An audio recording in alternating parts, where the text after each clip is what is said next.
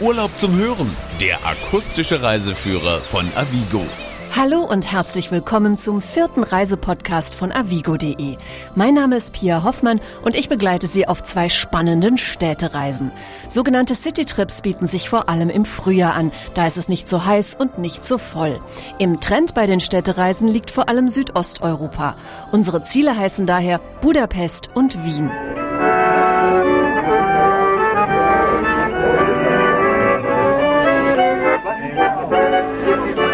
Je nach Wohnort kann man ab Deutschland schon nach knapp über einer Stunde Direktflug mit Lufthansa, Air Berlin oder Austrian Airlines in der österreichischen Hauptstadt landen.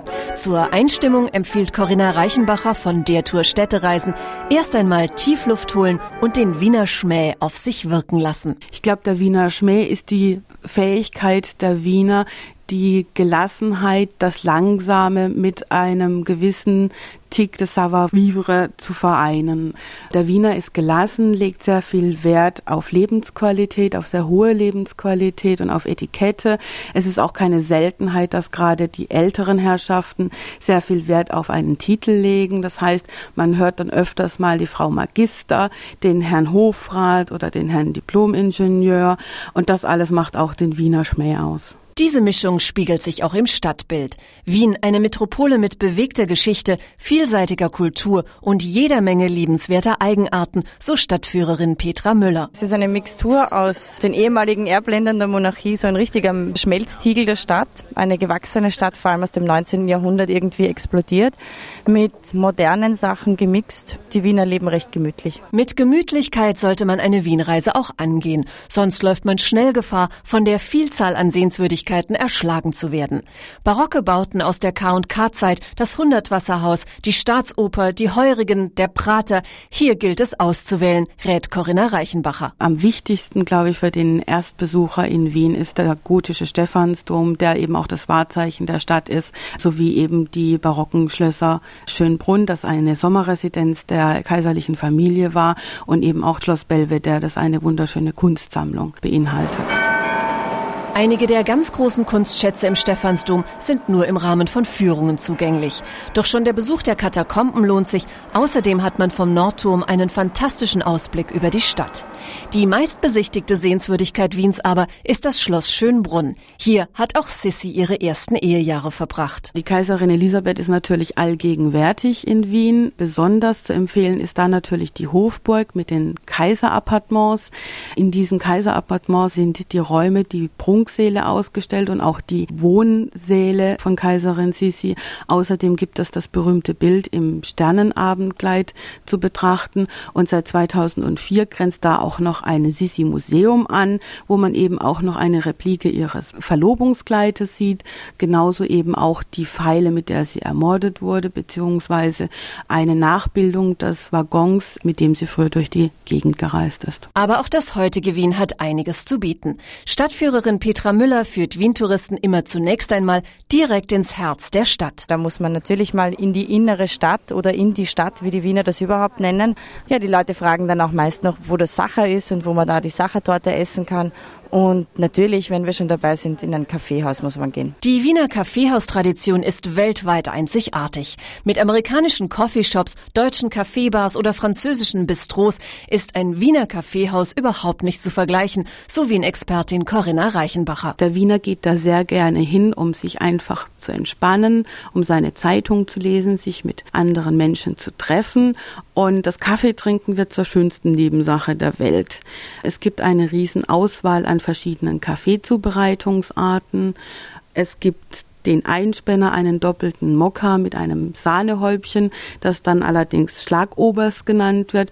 Grundsätzlich werden die Kaffeespezialitäten auch mit einem Glas Wasser gereicht, also sehr stilvoll. Und wie alles in Wien ist auch der Stil der Kaffeehäuser in der Geschichte verankert, weiß Stadtführerin Petra Müller. Das Kaffeehaus fängt ja schon an im Ende des 17. Jahrhunderts. Die Legende sagt, dass die Osmanen nach der zweiten Belagerung die Kaffeebohnen dagelassen haben, so schnell wie sie flüchten mussten. Aber das Kaffeehaus hat nach wie vor eine ganz große Tradition. Sie können fast alles im Kaffeehaus machen. Es gibt selbst ein Lied in Österreich, das handelt von einem Nackten im Havelka. Also Sie sehen, Sie können fast alles machen, nur bitte nicht hineingehen und einfach nur einen Kaffee bestellen, weil das haben wir nicht. Wir haben einen kleinen braunen und einen großen braunen und wahrscheinlich das typischste, die Wiener Melange. Und auch Kuchen ist in Wien nicht gleich Kuchen. Welche Torte wo gegessen wird, diese Frage hat in der Vergangenheit schon viele Gemüter erhitzt, berichtet die Urwienerin Ilse Krottmeier. Es gibt ja immer so ein bisschen die Diskussion, wer hat denn die richtige Wiener Torte? Ist es das Hotel Sacher? Ist es das Hotel Imperial? Ich kann nur sagen, süß sind beide, kalorienreich sind beide und gut sind beide. Ich habe heute Imperial-Torte mitgebracht aus dem Hotel Imperial, das ja sehr geschichtsträchtig ist in Wien. Und ich würde sagen, einfach mal ausprobieren. Es ist mm. Aber die Sache mit der Sachertorte ist noch lange nicht gegessen. Bei ihren Stadtführungen wird Petra Müller immer wieder nach dem Geheimrezept gefragt. Ja, also die Sachertorte selbst, die ist ja ein Rezept vom Eduard Sacher, der das erfunden hat. Es sollte ja eigentlich eine sehr leichte Torte sein. Ganz wenig Mehl ist ja auch drinnen. Dafür spart man an anderen Zutaten nicht.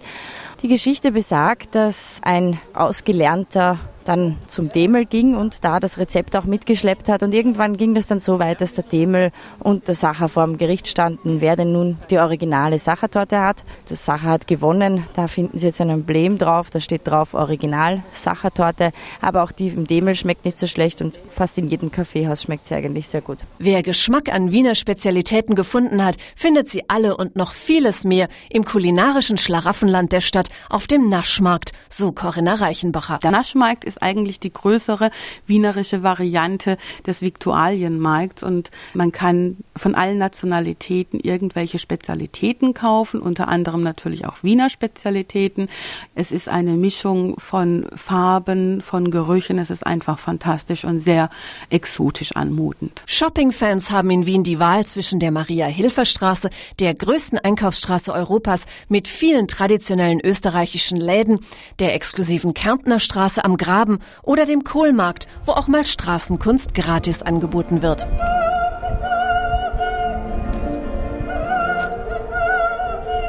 Aber auch für exklusiven Kunstgenuss hat Corinna Reichenbacher sofort die richtige Adresse parat. Die Wiener Staatsoper gehört zu den größten Opernbühnen der Welt. An 300 Tagen im Jahr gibt es ein wechselndes Programm. Anna Neptrevko hat letztens gerade dort gesungen. Montserrat Caballé ist geplant. Nicht zu vergessen natürlich die Wiener Philharmoniker, die zur Weltelite in Sachen Musik gehören. Und einmal im Jahr gibt es auch den Opernball. Da verwandelt sich dann das Opernhaus zu einem Tanzsaal und 186 Paare eröffnen mit einer Polonaise diesen Opernball. Anschließend heißt es dann vom Zeremonienmeister alles Walzer und dann dreht sich alles im Dreivierteltakt und zwar linksrum. Bei den Museen dagegen ist jede Richtung vertreten. Es gibt sogar ein Dritter Mann Museum nach dem 1948 in Wien gedrehten Film von Orson Welles. Bei den ehemaligen Hofstallungen liegt das berühmte Museumsquartier mit zahlreichen Ausstellungen von Gustav Klimt bis Andy Warhol.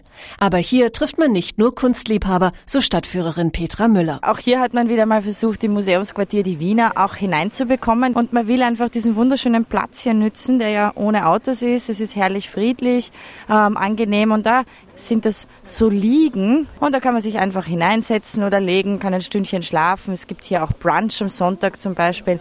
Also es ist wirklich so ein Ort, wo man ein bisschen relaxen kann vom Alltagsstress. Relaxen können die Wiener sogar an ihrem eigenen Strand. Sonnenbaden, Sandburgen bauen, planschen, auch das ist Wien, so Petra Müller. Obwohl wir ja kein Meer haben, haben wir ja viel Strand. Zu Beginn einmal das legendäre, die alte Donau, die ist aber über 100 Jahre alt. Auch da gibt's einige Sandstrände, aber jetzt ganz neu versuchen wir den Strand immer mehr in die Stadt zu bekommen und unser neuestes Highlight ist gleich beim Ring an der Ringstraße bei der schönen Urania, den Hermannpark und dort ist jetzt die Hermann Bar, Sandstrand aufgefüllt worden, da gibt's Liegen, da gibt's eine Bar. Ja, also irgendwie holen wir uns den Sand schon bis mitten in die Stadt. Eines der beliebtesten Freizeitgelände ist natürlich der Prater im zweiten Gemeindebezirk. Was früher Jagdrevier der Habsburger war, gilt heute als größter Rummelplatz mit über 250 Aus Ausstellern und dem weltberühmten 64 Meter hohen Riesenrad. Doch mit dem Messplatz-Image tut man dem Prater Unrecht, meint die Wiener Stadtführerin. Der Prater ist viel mehr als nur ein Vergnügungsstätte, sondern ist auch ein riesiger grüner Prater. Also das heißt, da kann man schon mal einen Nachmittag verbringen, aber nicht nur im Riesenrad oder wenn ihm schlecht wird, dann in irgendwelchen Attraktionen, sondern man kann sich auch ein Rad mieten und die Hauptallee entlang fahren, kann sich in die Wiese schmeißen, wie wir so schön sagen, oder auch ins Bad gehen und dort findet man auch das große Fußballstadion. Wem 22 Beine auf dem Fußballplatz zu viel sind, sollte vielleicht den Vierbeinern in der spanischen Hofreitschule einen Besuch abstatten, rät Corinna Reichenbacher. Die spanische Hofreitschule ist die einzige Institution der Welt, in der noch die hohe Reitkunst gelehrt wird.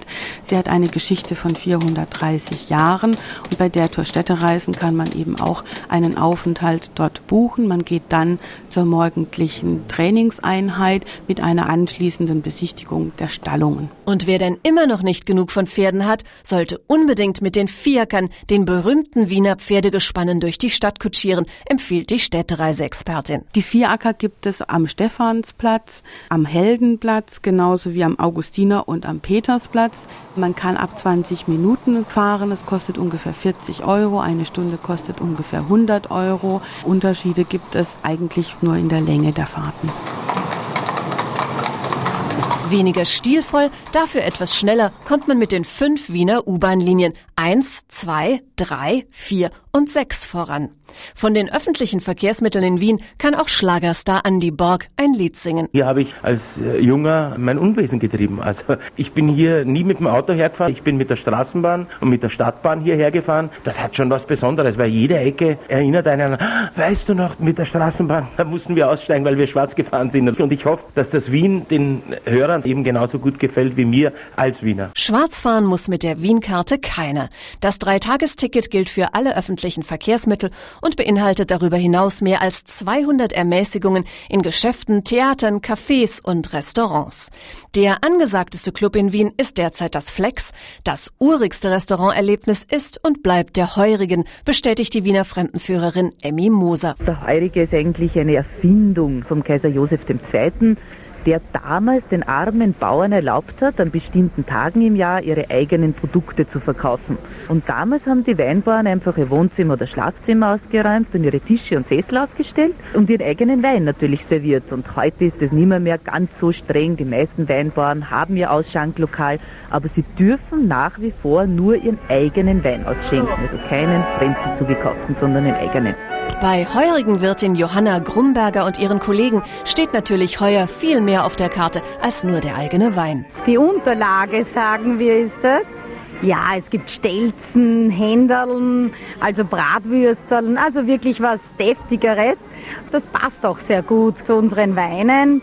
Und man braucht auch wirklich was dazu. Dann kann man vielleicht ein Achtel oder ein Viertel mehr trinken. Grießnockerlnsuppe, Tafelspitz, Kaiserschmarrn, Apfelstrudel oder Käsekreiner, das sind die bekanntesten Wiener Spezialitäten.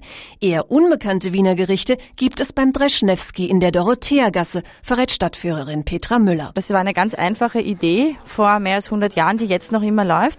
Und zwar ist das Brot, ganz normales braunes, dunkles, gutes Roggenbrot und drauf gibt es Aufstriche, Ei oder Speck mit Ei oder Krabbe mit Ei oder Matjes mit und ohne Zwiebel, aber das alles ist, wie wir in Wien sagen, faschiert, pochiert. Also es ist auch für Leute, die nicht mehr so viel beißen wollen. Hauptgericht Nummer eins in der österreichischen Hauptstadt aber ist natürlich nach wie vor das Wiener Schnitzel, so Wien-Expertin Corinna Reichenbacher. Das Wiener Schnitzel ist im Gegensatz zum deutschen Schnitzel Wiener Machart kein Schweine, sondern ein Kalbsschnitzel. Es ist sehr dünn und überlappt meistens auch den Tellerrand. Besonders bekannt ist der Fiegelmüller in der Altstadt, der angeblich die größten Schnitzel von Wien hat und sich selbst auch als Schnitzelmanufaktur bezeichnet.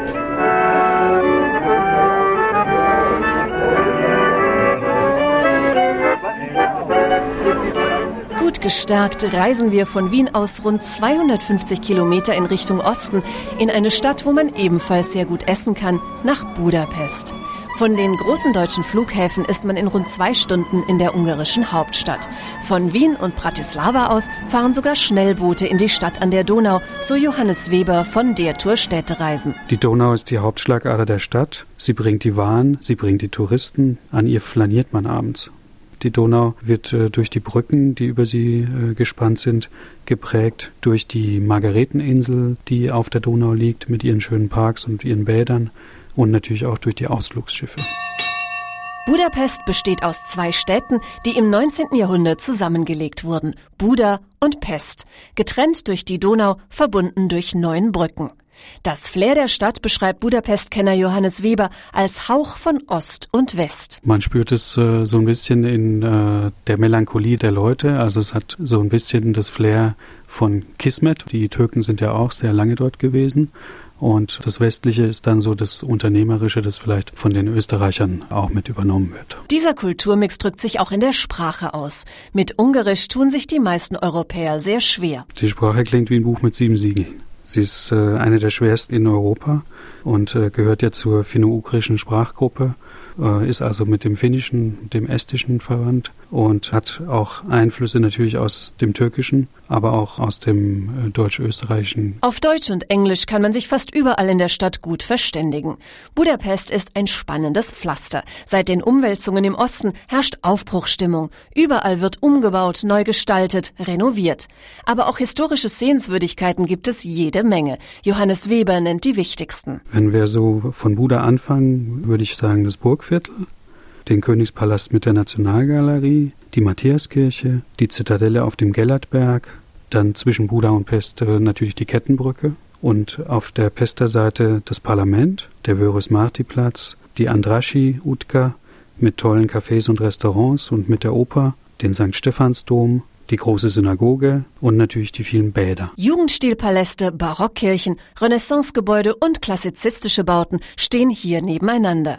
Das prächtige Parlamentsgebäude ist eines der größten neogotischen Bauwerke der Welt. Doch für Stadtführerin Andrea Wurm liegt der wahre Reiz von Buda ganz woanders. Buda hat einen ganz besonderen Reiz wegen den Bergen. Es ist ein Bergland wenn man in einer Hauptstadt wohnt, ich glaube, es kommt nicht oft vor, dass man wunderschöne Bergwanderungen machen kann, ohne die Stadt zu verlassen. Und wenn wir genügend Schnee haben, dann brauchen wir nur zehn Minuten zum Freiheitsberg hochfahren und können wir Skifahren. Das kommt auch nicht so oft vor in einer Hauptstadt. Aber auch das Hinterland von Buda gilt als besonders reizvoll. In der Pusta spielt auch der berühmte Roman von Hugo Hartung Ich denke oft an Piroschka. Ganz in der Nähe finden sich geheimnisvolle Höhlen, in denen Naturkräfte bizarre Basaltfiguren und Tropfsteingebilde geformt haben. Johannes Weber. Die Höhlen befinden sich im Pilisgebirge dieses Gebirge ist wegen seiner einzigartigen Natur schon vor vielen Jahren zum Biosphärenreservat erklärt worden. Dort gibt es noch ursprünglich erhaltene Natur mit äh, richtigen Urwäldern. Dichte Wälder, malerische Landschaften und verträumte Eckchen gibt es hier viele.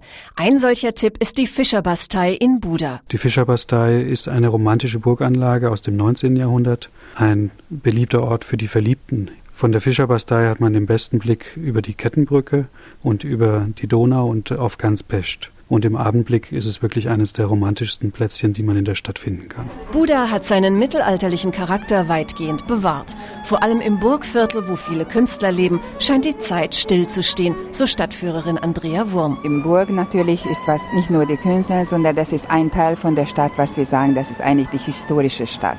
Also im Burgviertel hat man noch diese historische Atmosphäre mit den wunderschönen Häusern und dabei natürlich eine ganz eigene Art von Ambient und auch eine andere Art von Lebensart.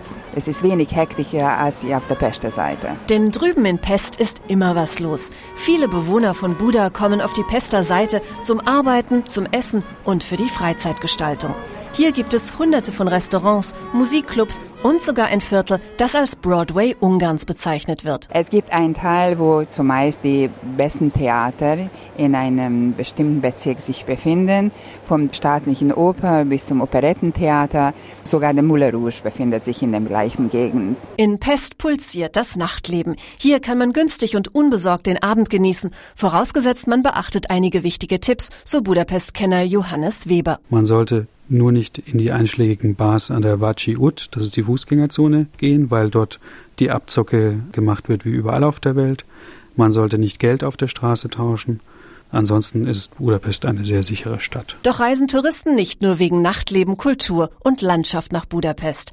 Viele kommen wegen der 123 Thermalquellen und 47 Heilbäder mehr als in jeder anderen Hauptstadt. Die Heilbad-Tradition haben die Türken im 16. Jahrhundert nach Budapest gebracht. Viele historische Badehäuser sind bis heute erhalten. Der beliebteste Thermalkomplex in Budapest ist das Seje Csenye Bad, so Stadtführerin Andrea Wurm. Wir sind auf dem Terrasse Wasser. Wir sehen die Leute, die im Wasser beim freien Luft schwimmen. Das heißt also, sie haben drei verschiedene Wassertemperaturenbecken. Eins für Thermal, das ist 36 Grad, eins für den Erlebnisbad 34 Grad und in der Mitte, wo die Leute so schnell sportlich schwimmen, das ist 26 Grad. Und alles unter offenem Himmel. Trotzdem wird das Wasser auch im Freibad nicht beheizt. Es kommt aus über 1000 Metern Tiefe mit einer Ursprungstemperatur von 78 Grad. Zahlreiche Patienten sind so begeistert, dass sie Jahr für Jahr wiederkommen, berichtet Andrea Wurm. Es ist für lokomotive Krankheiten und auch für Rheumatismen und auch für die Leute, die zum Beispiel wurden also verletzt, also irgendwo in einem Unfall. Aber es gibt auch für das ganze Körper. Von dem kalten Wasser ins warme und dann vom warmen ins kalte zu kommen, das ist sehr gut für die Blutzirkulation. Für viele Einwohner Budapests gehört das regelmäßige Bad im Thermalwasser zum Leben dazu. Ebenso wie der wöchentliche Besuch in der alten Markthalle der Stadt. Hier kann man nicht nur urtümlich einkaufen, sondern auch viel über die Menschen erfahren. Hier die ungarischen Leute etwas näher kennenlernen möchte, wie sie leben, dann ist eine sehr gute Möglichkeit dazu, hier in der Markthalle den Tag zu beginnen, besonders Samstag früh und Samstag machen die Leute die sogenannte Wochenenden-Einkauf. Und zumeist die Ungarn kommen zu diesem zentralen Markthalle, weil hier die Auswahl ist vielleicht die größten. Sie bekommen immer frische Waren. Und natürlich die Markthalle hat auch eine Atmosphäre, mehr als 100 Jahre alt, was man also in anderen Märkten, vielleicht in neuen Märkten nicht mehr hat. In der alten Markthalle werden nur ungarische Produkte angeboten. Fleisch, Milch, Obst und Gemüse, frisch vom Land und dazu noch preiswert. Manche Marktbesucher nehmen hier morgens auch gleich ihr Frühstück ein. Schinken, Ei, Paprika und das Allerwichtigste. Das richtige ungarische Frühstück fängt mit einem Schnaps und dann kommt das Essen.